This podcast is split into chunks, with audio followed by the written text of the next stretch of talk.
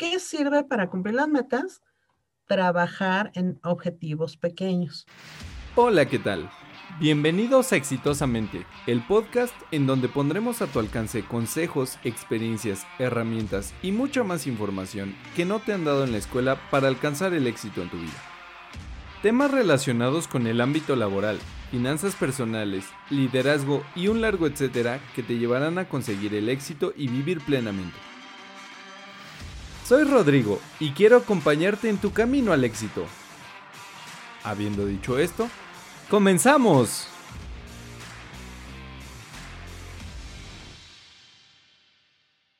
Hola, ¿qué tal querido auditorio? ¿Cómo están? Muchas gracias por estar aquí en su podcast exitosamente. El día de hoy estamos con una experta en la psicología y en la psique humana.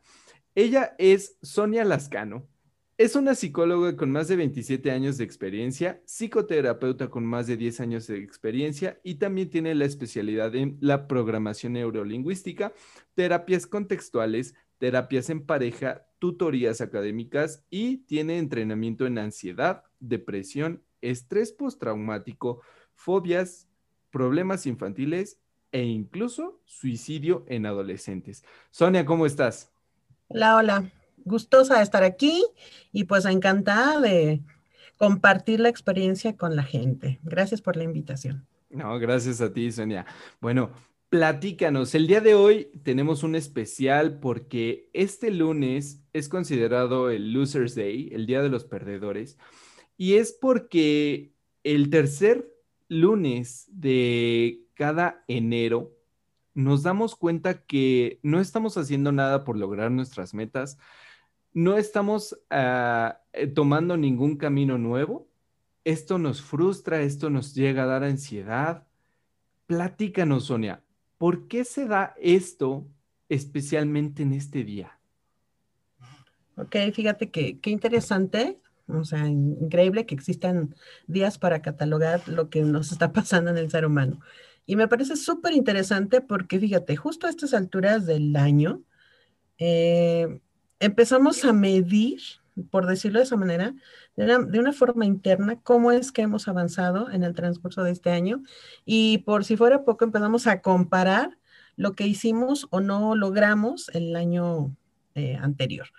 Y mira, em, yo quiero partir de que esta experiencia de sentirnos mal o en incomodidad porque la gente no está logrando, no estamos logrando nuestras metas.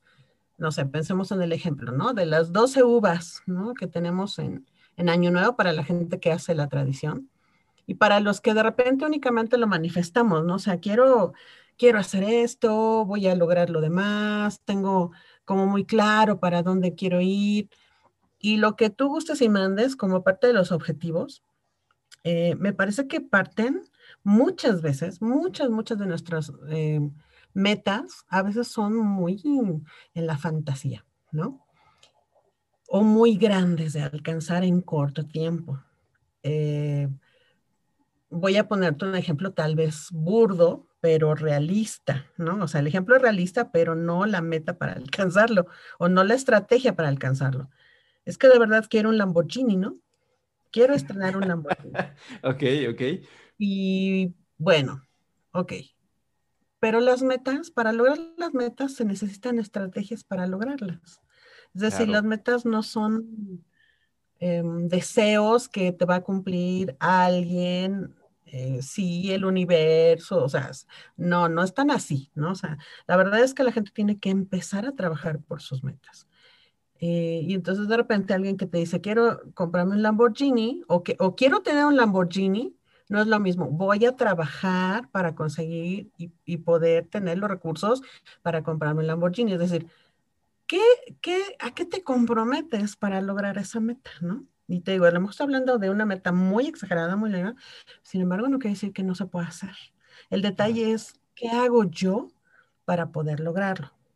Metas muy comunes te juro que ahora sí voy a bajar de peso, ¿no? Porque he venido un año y otro año y otro año diciendo que cada que empieza el año voy a bajar de peso. Y entonces ya pasó un mes y nomás no bajo ni 100 gramos. Ok, habría que ver entonces hasta qué grado esa meta es posible para ti, ¿no? ¿Cuánto quieres bajar? No, pues los 10 kilos. Ok, bueno, hasta el nutriólogo te dice, ¿no? No puedes bajar 10 kilos en un mes, tal vez te enferme. Peligroso, claro. Es muy peligroso, ¿no? ¿Qué tendremos que hacer? Bueno, pues ir con submetas de esa meta, ¿no? Eso que parece tan sencillo que es, bueno, no es tan sencillo bajar de peso, pero que además tengo tres años diciéndolo y no lo logro, es muy probable que las estrategias que tú estés haciendo para conseguirlo no sean las adecuadas o que tu objetivo sea muy, muy grande con respecto a lo que realmente tienes que bajar, ¿no? No es lo mismo decir, bueno, este mes voy a bajar un kilo, que voy a bajar 10. Entonces, ¿cuál es la realista? ¿no? Con respecto a mi experiencia de vida, a mi cuerpo, a mis posibilidades. Es decir, hay una serie de factores que cuando uno se plantea objetivos también tiene que ser muy realista, o sea, lo más realista, porque ahí viene la otra, ¿no? Generar expectativas ante un objetivo. Bueno, ya si de por sí la palabra expectativa es esperar que algo pase y que la verdad es que nunca va a pasar. Ajá. Entonces, las expectativas no sirven para generar objetivos. ¿Qué sirve para cumplir y para sí, para cumplir las metas? Trabajar en objetivos pequeños. Si es una meta muy grande, bueno, pues lo ideal es dividirla en pequeños objetivos. Em, no sé, voy a hacer ejercicio, ¿no? Yo esto le, por ejemplo, esto se los platico mucho a mis, a mis pacientes, porque parte de los tratamientos corresponden a que hagan algún tipo de actividad física. Y pregunto, ¿no? O sea, a ver, por ejemplo, ¿qué? ¿Has hecho ejercicio? Sí, ¿desde cuándo? Tal, o dejé de hacerlo en tal. Es decir, obtengo el análisis de cómo está su situación actual con respecto al ejercicio y entonces les digo, ¿sabes qué? Pues lo que tienes que hacer es empezar a estirarte. Si has tenido muchos años o muchos meses que no has hecho ejercicio, entonces no te voy a poder mandar a correr 10 kilómetros cuando, te o sea, todo el tiempo en tu casa estás sentado haciendo home office, por decirlo así. Lo que necesitas son ejercicios de estiramiento de inicio, ¿no? Y vamos a empezar con algunos minutos, algunos ejercicios durante tanto tiempo a la semana. No te puedo mandar a caminar ni siquiera porque pues ya te está doliendo acá, o etcétera, ¿no? Es decir, nos vamos con metas pequeñas para empezar a trabajar una situación que es necesito hacer ejercicio. Ya no es quiero, necesito hacer ejercicio porque parte del tratamiento de algunos pacientes, como en el caso de la ansiedad o la depresión, es importante la actividad física, ¿no? Entonces, no te voy a decir ahorita, incluso ahora mismo, ¿no? En tiempo de pandemia, pues lo ideal es vete a nadar, o sea, ¿te gusta nadar? Sí. ¿Puedes ir a hacer ejercicio nadando? Sí, pues ahorita no se puede. Entonces, también es una realidad que aunque yo quiera y pueda, bueno, la situación externa no me lo está permitiendo. ¿Qué tengo que hacer de manera, em, pues, comprometida, pero que también me permita empezar a lograr esta meta de bajar ejercicio, si no puedo ahora por las condiciones sociales nadar, ¿no? Por decirlo de esta manera. Entonces, metas realistas, eh, estrategias que me permitan lograr la meta y si mi meta es muy grande, entonces subdividirla en submetas o subobjetivos. Y entonces poner un tiempo de aquí a un mes, de aquí a dos semanas, de acuerdo al tamaño de la meta, ¿no? Porque imagínate, no es lo mismo, ah, bueno, quiero comprarme un Chevy, ¿no? Ah, quiero comprarme ese Lamborghini. Ok, ¿Qué factores externos hacen que tú puedas comprarte uno o el otro? Es decir, hay como muchas variables que yo tendría que considerar, incluyendo que esto puede o no salirse de mis expectativas. No, pues me alcanza para más allá de un Chevy. Ah, excelente, ¿no? Entonces, tu objetivo puede estar más grande. ¿En qué tiempo? ¿No? ¿Qué tienes que hacer para que esto suceda? Ok, pero entonces, sí es importante que cada uno de nuestros objetivos sean claros, realistas, que no generen expectativas, pero sobre todo que tenga yo un plan de estrategias para llevarlo a cabo. Las metas no se realizan por sí solas, ¿no? O sea, insisto, no es una cuestión mágica. Uno tiene que estar trabajando para el logro de estos objetivos. Ahora, ¿qué sucede entonces eh, si yo no logro estos objetivos? Que pasa mucho, ¿no? No bajé ni un gramo, ¿no? O sea, comí todos los días lechuga y no bajé ni un gramo. Y entonces eso, eso me frustra. y ya tengo más hambre. Y entonces mejor, pues ya como no bajé, mejor empiezo a comer porque no bajé ¿no? O de los 10 kilos que yo tenía pensados, bajé un kilo. ¿Cómo un kilo? O sea, si me maté haciendo la dieta y vamos, pareciera que los sacrificios que yo pensé que iban a lograr el objetivo no funcionaron. Y entonces, si una meta no se cumple porque era o tenía una alta expectativa en mi vida, sí me genera una emoción, ¿no? Y muchas de estas emociones van desde lo más eh, mínimo, por decirlo así, desde la situación mínima emocional, que es me siento desmotivado, ¿no? O empiezo a perder el interés. Hasta situaciones de, pues es que ya llevo tres meses y cada vez que me peso, pues creo que está subo, ¿no?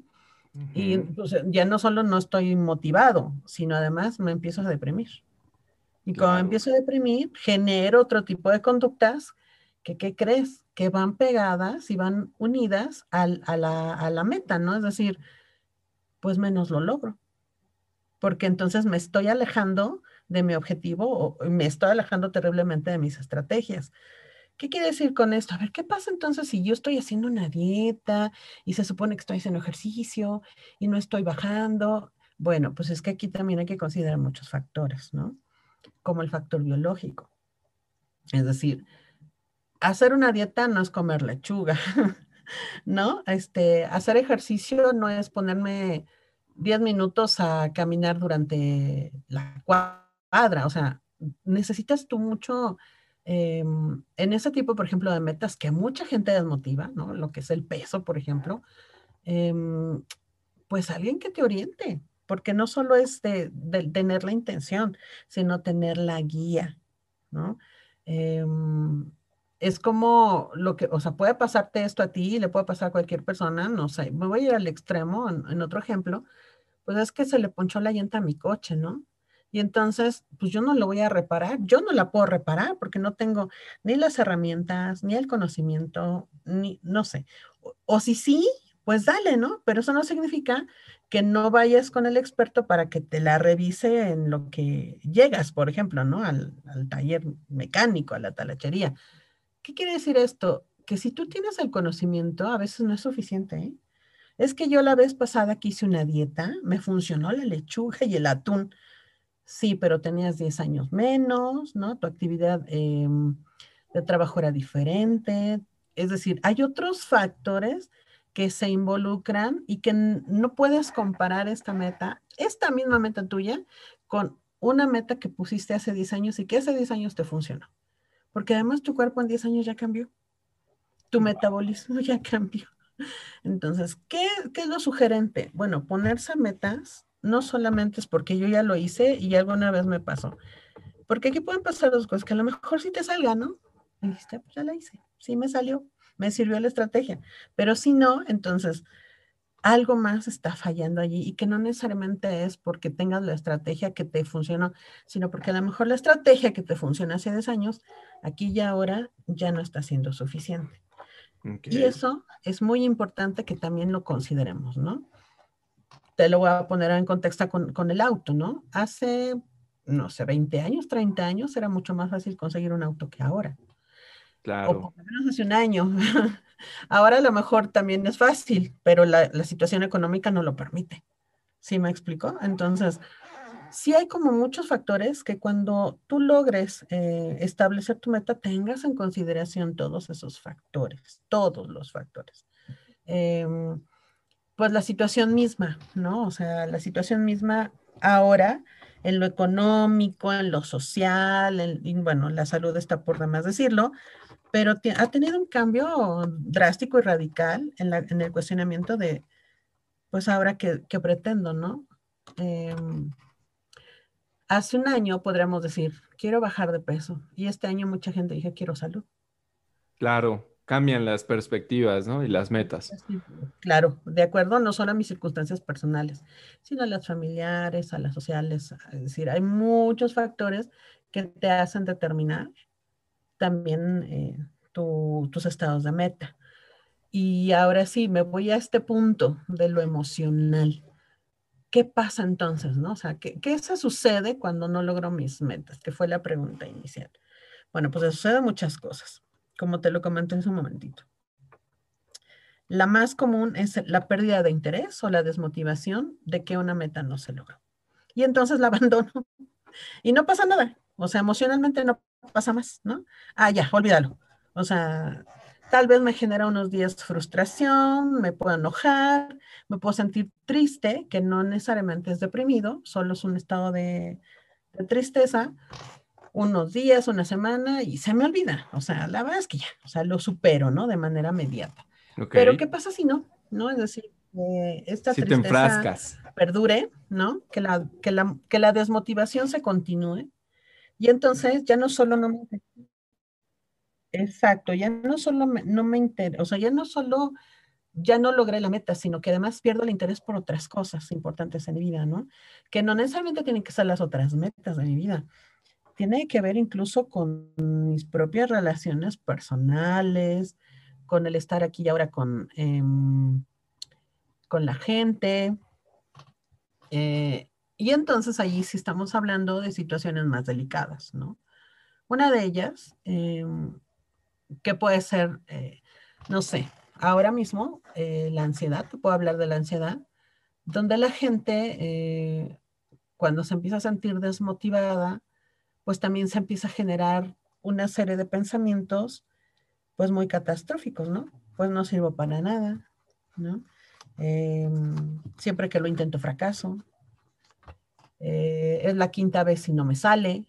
Entonces, y te puedo mencionar, bueno, estos son como pensamientos generalizados. Cada persona empieza a generar sus propios pensamientos que en, en lo contextual se llaman pensamientos rumiativos, ¿no? Que están duro, y dale, y dale, y dale, y no te dejan en paz, incluso hasta la noche, te vas a dormir, ya estás pensando.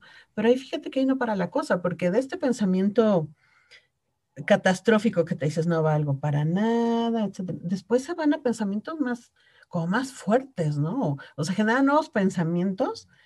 Cuando hablamos de los pensamientos eh, rumiativos, le digo que un pensamiento genera como otro hermanito, ¿no? Otro hermanito pensamiento, pero además no es un buen pensamiento. Porque... Eh, rumiativos, perdóname, rumiativos viene de rumiante, de, que estás mascando y mascando y mascando y mascando, ¿no? pensamiento una y otra y otra y otra vez. Entonces lo piensas en la mañana, lo piensas todas las noches, lo piensas cuando no estás haciendo nada, ¿no? O lo piensas cuando, cuando estás intentando hacer algo y viene ese pensamiento invalidante, ¿no? Ante la situación. Y además te lo crees. Pero fíjate, ¿qué, qué genera de manera regular, no, no siempre es el pensamiento, pero sí de manera muy generalizada, genera un malestar físico, ¿no? Porque imagínate, ese pensamiento todas las noches por una hora, ¿no? Pues ya me di insomnio. Y entonces llevo tres días con insomnio. Y el insomnio a su vez genera otras circunstancias fisiológicas, ¿no? Este, estoy cansado, ya me siento agotado, y, entonces, como me siento agotado, no me estará pasando algo. Y ya generaste otro pensamiento, ¿no? Y si me estoy enfermando, porque además ya siento como un dolor en el pecho. Es que cada que me levanto ya me presiona aquí el pecho. O cuando me voy a dormir, siento aquí una presión que así como que, como, ¿qué tal que es un paro cardíaco? Y entonces ya te generaste otro pensamiento, ¿no? Ok. Y, y entonces es así como una cadena de pensamientos, este, como, como que se empiezan a multiplicar, o son tres o cuatro, pero pareciera que se potencian, ¿no? ¿Y qué pasa entonces? Este pensamiento, de manera general, insisto, no siempre son los pensamientos los que generan ansiedad, pero generalmente así es, me van generando a su vez problemas fisiológicos, ¿no? La presión en el pecho, tengo taquicardia, de repente ya me falta el aire, y pienso más cosas, ya me estoy muriendo, me va a dar un paro cardíaco. Y entonces se potencian los, los síntomas y es así como un, un círculo vicioso, ¿no? Imagínate tener esto una vez y después otra vez y después otra vez. Si antes era en la noche, ahora ya, sol, ya no es en la noche, sino también en la noche y en la mañana. Y después en la noche, en la mañana y en la tarde en la noche, en la mañana y cuando me estoy bañando. Y, entonces la gente puede tener crisis de ansiedad, ¿no? De ahí se empiezan a generar las crisis de ansiedad. Aquí el detalle es que si la gente no empieza a buscar ayuda, ¿no? A buscar apoyo para regular estos, eh, estas emociones, eh, déjame decirte que la ansiedad es una antesala a la depresión. ¿Qué significa esto? ¿No? Eh, imagínate una persona que está teniendo suficientes crisis de ansiedad y que siente que se va a morir, ¿no? Y como siente que se va a morir, lo que hace es prestarle demasiada atención a sus pensamientos, demasiada atención a las crisis, y el prestarle tanto tiempo, tanta atención a estas eh, situaciones incómodas o desagradables, pierde de vista otras cosas importantes. Y entonces ya mejor ya no quiero ni despertar y si me despierto me vuelve a pasar esto. ¿Sí me estoy explicando?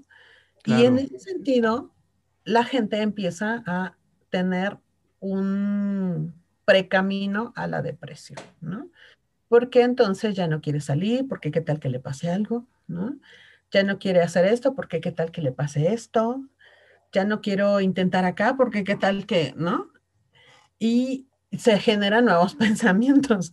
Y así vamos, ¿no? Así como una, digo, como un, como un remolino que no tiene fin, ¿no? No sabes dónde empieza, no sabes dónde termina, y una cosa genera la otra, y así sucesivamente. Entonces, fíjate lo, lo importante que es saber que te puedes equivocar, ¿no? Saber que no siempre es malo no lograr los objetivos saber que a lo mejor me equivoqué planteando un objetivo muy alto y con muchas expectativas, o saber que no hice nada para conseguir el objetivo, ¿no? Cuando, el, cuando la persona se da oportunidad de hacer este análisis, entonces es más fácil que no caiga en una frustración, ¿no? Es decir, no, pues sí, me pasé con el objetivo, o sea, la verdad es que lo super, em, lo super alejé de la realidad y pues obviamente, ¿no? O sea, si somos honestos, no alcancé ese objetivo, porque la verdad es que tampoco lo hice, ¿no? Claro. Entonces, como esos memes, ¿no? Ay, quiero bajar de peso y estás viendo la tele, ¿no? Y comiendo. No, pues no es mágico, o sea, no, no es así. O, o, lo que yo te decía, tampoco es irte al extremo, matarte de hambre para lograr un objetivo, cuando a lo mejor la estrategia no es la adecuada. Ajá, entonces, Em, hay muchas circunstancias que son sumamente importantes a la, hora de, los objetivos y sobre todo entender que si yo empiezo a tener em, cierta desmotivación, cierto desinterés, pues esa es una señal de alerta, ¿no? Como un foquito amarillo de que algo no está bien en mí. Algo no está bien. O sea, ya tengo un mes sintiéndome así no, no es tan normal, me explico. Es decir, en algún momento nos podemos sentir frustrados, desilusionados, con una pérdida de interés. Ajá, cuando es momentáneo, cuando es circunstancial, cuando de manera inmediata pasa, está bien, o sea, está perfecto porque tenemos los recursos para salir de ello. Pero si yo ya, te, ya llevo un tiempo considerable sintiéndome de esa manera. Y además están generando otras cuestiones, ¿no? Como lo que te decía de los pensamientos, y esto a su vez me genera otra cosa, y lo dejo pasar, y lo dejo pasar, y lo dejo pasar. Bueno, pues entonces ya necesito yo recurrir a un, un especialista. Es sumamente importante que cuando tú te des cuenta de esto, pidas ayuda. No hay mejor ayuda que tú pedir ayuda, ¿no? Eh, yo sé que no es fácil, ¿no? Porque la gente, eh, pues todavía tiene muchos tabúes con respecto a, la terapia, al apoyo psicológico, pero pues también yo, yo así honestamente te lo confieso, yo les digo a mis pacientes que es de valientes, ¿no? Reconocer que no estoy bien y que necesito ayuda. Claro. Y ese valor de verdad es sumamente importante para un proceso de terapia, porque nadie en ese mundo somos perfectos, ¿no? Estamos, somos perfectibles. Y en la calidad en que yo eh, me dé la oportunidad de estar cada vez mejor, de estar en bienestar, eso es muy valiente, tan valiente como hacer una dieta, ¿no? Claro. Entonces, ¿cómo, cómo puedo yo lograr eh, bajar este nivel de ansiedad que no me lleve a la depresión? O si ya estoy allí, ¿cómo? No, eh, muchas veces uno solo no es posible, ¿no? Sí es importante recurrir al especialista, definitivamente, ¿no? Eh, no hay automedicación para la ansiedad. Eh, hay muchas pastillitas, muchos remedios que por supuesto que sirven, pero la intención es trabajar el origen de la ansiedad, ¿no? O sea, ¿qué está desencadenando esta ansiedad? ¿Desde dónde viene? Y si nos damos cuenta que viene desde que no logré un objetivo, pues hasta allá nos vamos, ¿me explico? Y hasta allá lo trabajamos.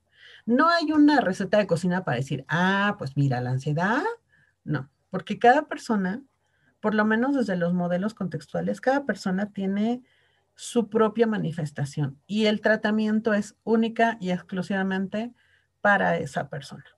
Aunque haya algunas técnicas y estrategias, no funcionan todas, ¿no? Porque, a ver, eres tú, es como la dieta que te digo, ¿no? O sea, comer lechuga no es dieta, ¿no? O sea, te va a bajar de peso y te vas a, no sé, algo va a pasar, pero no necesariamente vayas a bajar de peso de manera eh, saludable, por decirlo de esta manera. Te puedes descompensar, ¿no? Pero tremendamente, ¿no? Y después ya te generas otra cosa. Y con la terapia es justo lo mismo, ¿no? Es decir, no, aunque hay estrategias, eh, cada paciente debe de considerarse de acuerdo a la sintomatología y cómo lo esté manifestando, ¿no? Porque ahora, no todos los ataques de ansiedad se presentan de igual manera, ¿no? Entonces hay gente que puede presentar la taquicardia y hay gente que no. Hay gente que puede sentir el ahogo o, la presión del pecho y hay gente que no. Pero lo que sí es que sí existen estos pensamientos. Eso sí es como una característica propia de la, de la ansiedad, ¿no? Pero, pues no son los mismos pensamientos que presenta una persona a los que presenta la otra, aunque fuera la misma situación. Claro. Pensemos ahora mismo, ¿no? En, en, esta situación de la pandemia. Em, tengo pacientes que justamente o están en COVID con, una, con crisis de ansiedad o algún pariente, ¿no? Algún familiar eh, está en, esta situación y la crisis de ansiedad es diferente. Es decir, no es la misma ansiedad que yo siento como paciente COVID a yo como tío del sobrino que le dio COVID. Entonces, la ansiedad se manifiesta de manera diferente, ¿no? Aunque sea la misma situación. Así, definitivamente. Y el tratamiento, pues no es lo mismo. O sea, yo tengo que ver qué sintomatología estás presentando, cuál es el origen ¿no? Eh, de, esta sintomatología y entonces a partir de allí lo trabajamos. Entonces, consideraciones generales. Cuando tú te sientas eh, desmotivado, abatido, em, desinteresado, frustrado, porque tu objetivo no se cumplió, es normal.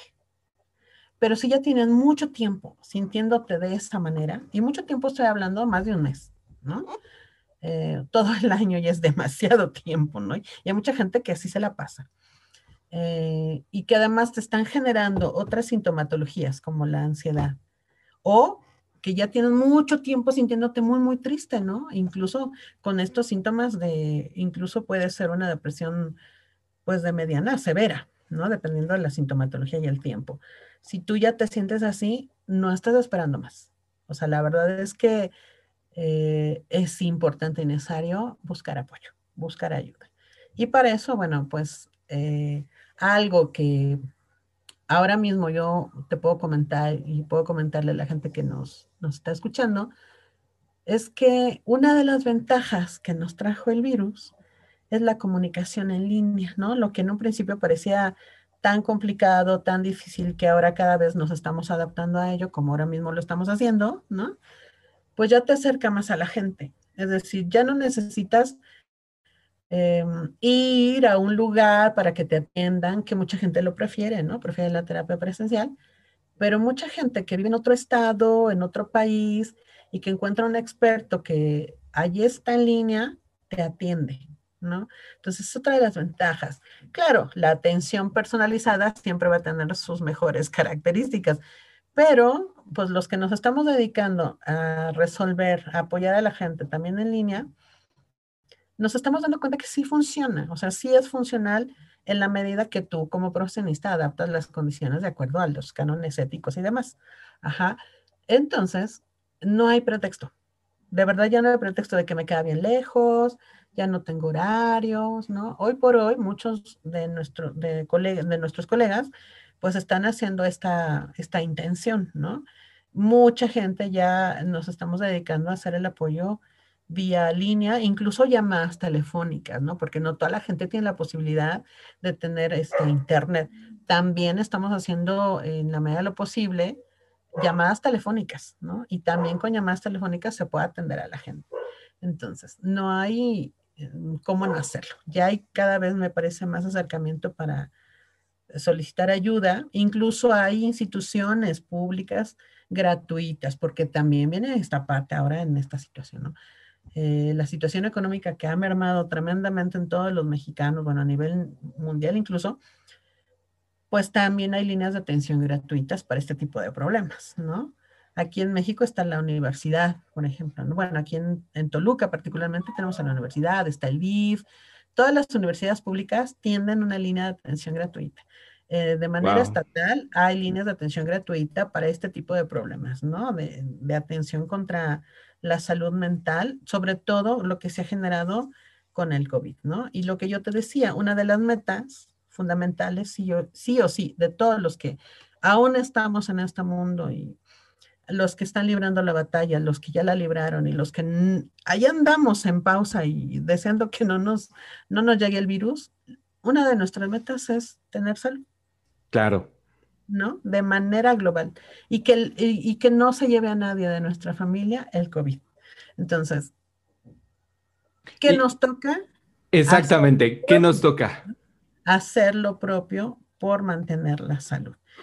Las fíjate, y este punto está interesante porque las recomendaciones de salud son muy claras. No la repiten y no la repiten y no la repiten. Y entonces, mira, los, los que ya generamos un hábito, yo ya no puedo salir sin cubrebocas, sin mi gel antibacterial, y regreso y es una desinfectada completa, ¿no? Este, paranoico, ¿no? Bueno, al final es una prevención que te están diciendo que tengas que eso no exime de que te contagies, pero sí reduce el riesgo. Estamos de acuerdo. Porque lo han dicho, o sea, no lo digo yo. Esta es una norma mundial, ni siquiera lo ha dicho en nuestros eh, secretarios de salud. No, esto es a nivel mundial. El cubrebocas, el gel, disminuye el riesgo de contagio. En ningún momento se nos ha dicho que ya con eso no te vas a contagiar. Jamás ha pasado eso. Y entonces, procurar tu salud y no solo es eso, o sea, esas son las normas inmediatas, ¿no? Para el contagio. Pero además procurar la salud, también te lo han dicho. Tu alimentación, tu calidad de vida, ¿no? Y tu ejercicio. O sea, tu calidad de vida, cuanto a ejercicio tu calidad de vida de manera emocional, ¿sabes? Déjame decirte que hoy por hoy lo he platicado con algunos médicos y médicos que además han tenido COVID y que han trabajado y trabajan con COVID cuando coinciden en que este tipo, esta enfermedad, que al final sí o sí tiene una injerencia en, el sistema inmunológico, es una enfermedad que se desencadena más o menor o en menor medida de acuerdo a la situación emocional de la persona. Wow. Definitivamente, ¿no? Entonces lo hemos visto, yo lo veo en mis pacientes, ¿no? O sea, como un paciente con COVID que tiene ataques de ansiedad, y fíjate, su médico le dice, es que tu estado no es grave, no necesitas respirador, no necesitas internarte, necesitas hacer los ejercicios, o sea, las medidas generales de, su tratamiento en particular. Pero te estás enfermando desde lo mental. Ok. Tu ansiedad se está generando por una situación mental y obviamente tú sientes que te estás muriendo. Ajá por los mismos eh, sintomatologías, imagínate, ¿no? Ya si de por sí los síntomas del COVID que no son nada agradables, ¿no? Más aparte los síntomas que se generan con la ansiedad, imagínate, ¿no? Pobre, pobre de nuestra población, todo lo que le está padeciendo. Sí o sí, entonces, para tener salud, primero tus cuidados generales. Tu alimentación, ¿no? Nos han dicho, bájale los carbohidratos porque lo que se genera es a partir de no tener una buena alimentación. Entonces toman verduras, menos carne roja, incluso las personas con, con, COVID, he escuchado de manera general, digo, no es una generalidad total, pero sí en muchos pacientes que les recomiendan solo las verduras, algunas frutas y cero carne roja, por ejemplo, ¿no? Porque si el, el mismo cuerpo está desgastándose, hay un proceso ahí biológico interesante. Pero además la salud física Digo, la salud, sí, la salud física, digo, cuando estás en COVID, lo que te ocupa es reposo y eso salud. Pero los que no, sí, por favor, caminar un poco. Digo, sabemos que no podemos salir a correr necesariamente. Y sí, sí, observar también las medidas en tu casa, ¿no? Yo he visto, y ahora parte de lo que hago con, con la gente que está en casa, de mis pacientes, es que no puedo salir porque pues, los gimnasios están cerrados. Ok, ¿qué te gusta hacer? Pues yo iba a, jazz. Bájate unos videos, ¿no? O sea, tú, tú busca a tu mejor maestro en videos. O sea, tienes la oportunidad de buscar a un experto y a mucha gente que amablemente ha puesto videos gratis justamente para la gente que ya no puede ir a hacer a algún lugar específico ejercicio, ¿no? Y les ha regalado videos, yo he visto, lo he, lo he checado, porque incluso los he sugerido. O la suscripción también vía internet, entonces, de verdad ya no hay, no hay pretexto, hay formas, o sea, quien quiere estar bien va a buscar de alguna forma el bienestar. ¿Y qué le sugiero yo para la salud emocional? Primero, y que además los médicos, un grupo de médicos que son mis amigos me dicen, también se los dicen a sus pacientes, ya no veas noticias. Ok. Enferma. Eso te enferma horrible. O cuántas veces o qué tipo de noticias vas a ver, ¿no? Entonces, si vas a ver noticias, yo sí sugiero una fuente, ¿no? O sea, fuentes particulares, confiables, para que las veas una vez al día, una vez cada, o cada tercer día, porque también ver noticias genera situaciones emocionales, ¿no? Ver los contagios, el número de funciones, que si hay una nueva cepa, esto desestabiliza tremendamente las emociones. Entonces, o no vemos, o no vemos noticias, o en qué momento, o qué tipo de noticias yo puedo ver. Y la otra es, necesitas reír un montón. Ponte videos bobos, ¿no? Este, películas que te gusten para que te rías, em, algo que te dé bienestar. Porque lo que menos necesitas es estar triste y la tristeza pues te da para abajo, ¿no? Entonces, si tú estás riendo, además tu cerebro genera estas sustancias hermosas de la vida, ¿no? Las sustancias de la felicidad, las sustancias del amor, que hacen que estés vivo. Si tienen mascotas o viven con alguien más y no están contaminados, etcétera, abrácense mucho, ¿no? Para la gente que a veces no es tan cálida y tiene mascotas, abraza a tu mascota. O cuida una planta, es decir, procura un bienestar, un lazo afectivo con alguien mediato y cercano, porque eso el cerebro lo genera, o sea, tu cerebro genera las sustancias del amor y por lo tanto te genera un bienestar físico interno, ¿no? Esto es química pura.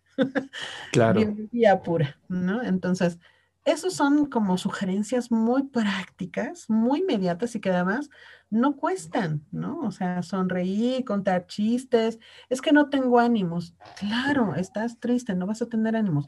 Pero si quieres cambiar de estado emocional, necesitas poner mucho, mucha voluntad y sí saber que si ya no quieres estar así, hay un trabajo por hacer, ¿no? Insisto, es como lograr metas. Las metas no vienen y no se, no se trabajan solas. Tú tienes que hacer algo para lograrlo.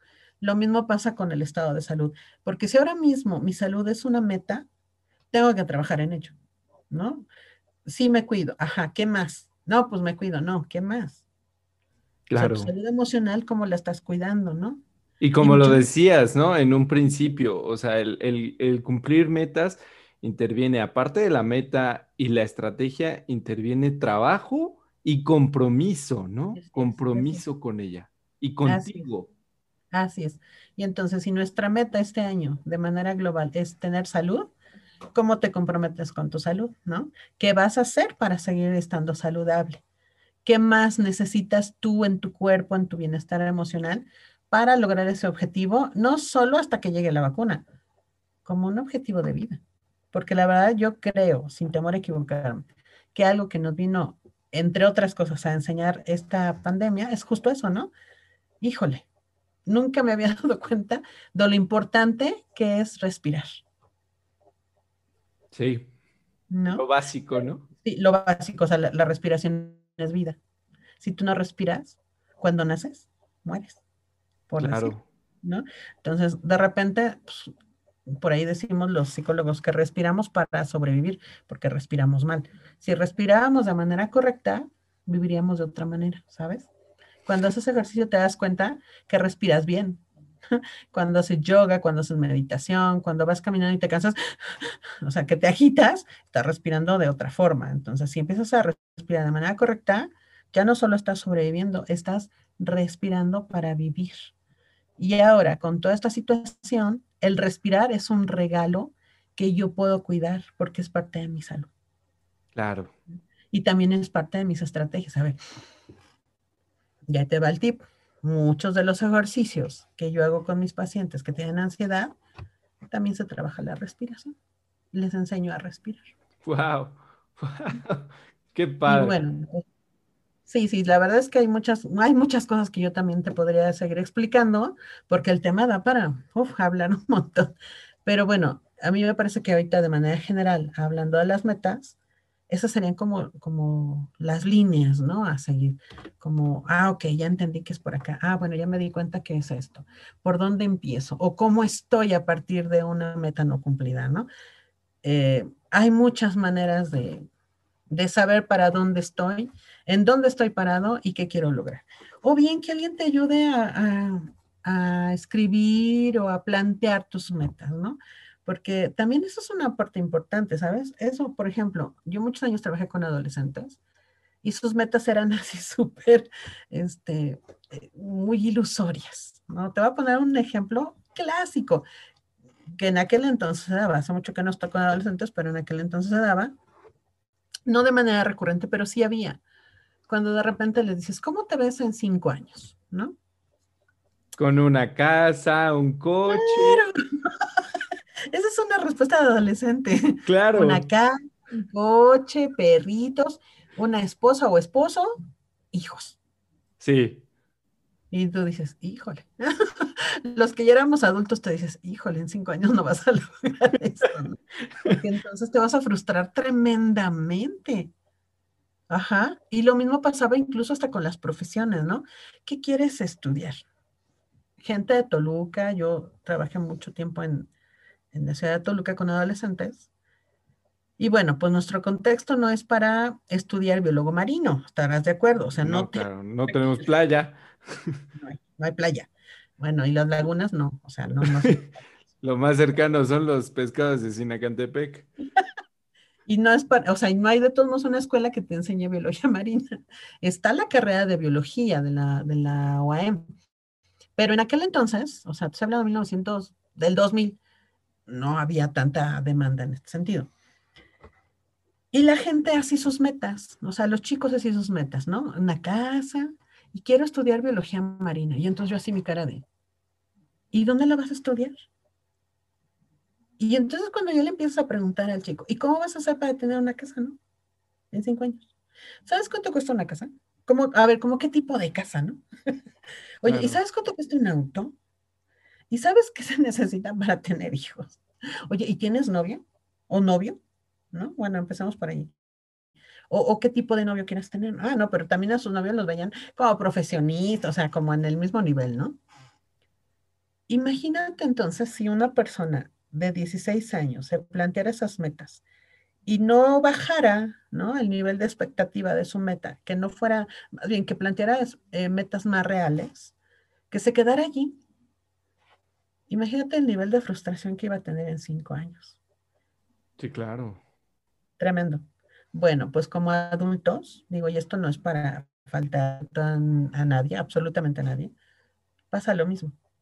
Planteamos así tipo de metas que son muy altas o que vienen eh, basadas en las expectativas o personales o de alguien más, ¿no? Y me ha pasado, o sea, yo tuve no sé, ahorita no voy a decir nombres, obviamente, pero sí una amiga que decía, yo tener dos hijos. Y entonces yo me le quedé viendo, bueno, y si no te casas, ¿y qué tal que tienes uno o tienes tres, no? Es decir, si se rompe tu regla, ¿qué va a pasar? Ah, ay, no, yo me voy a casar a los 30, ¿no? Y voy a tener dos hijos. Bueno, sorpresa. ¿Sí me explico? Entonces, fíjate cómo aferrarnos tanto a metas que puede que se logren, puede que no, porque va a depender mucho, insisto, de cómo las planteamos y lo que trabajemos para ellos, para ello, perdón, pues también tendremos que saber que no siempre el objetivo se va a cumplir o en el tiempo que ya lo tenía pensado, porque de aquí a seis años pueden pasar muchas cosas, como ahora lo mismo lo vimos, de un año a otro pasaron muchas cosas, terribles cosas. Y entonces muchas metas, ¡fum! Ya se perdieron, ¿no? Porque es una realidad que no estaba en nuestras manos. Vino algo que no estaba en nuestras manos y sin frustración y mucha ansiedad y todo lo que ya platicamos. Sí, entonces tenemos que ser muy claros que nuestras metas no tienen que ser tan rígidas, no tienen que ser cumpliendo una expectativa, no tienen que ser tan altas. Y si sí, insisto, dividirlas en submetas, ¿no? Ponerles un plazo, pero sobre todo, ¿qué tengo yo que hacer para cumplir esas metas? Y si no se están logrando, y si ya mi tiempo de desmotivación, de interés, de frustración se alargó y ahora me siento más triste y me está dando ansiedad, foco amarillo, busca ayuda.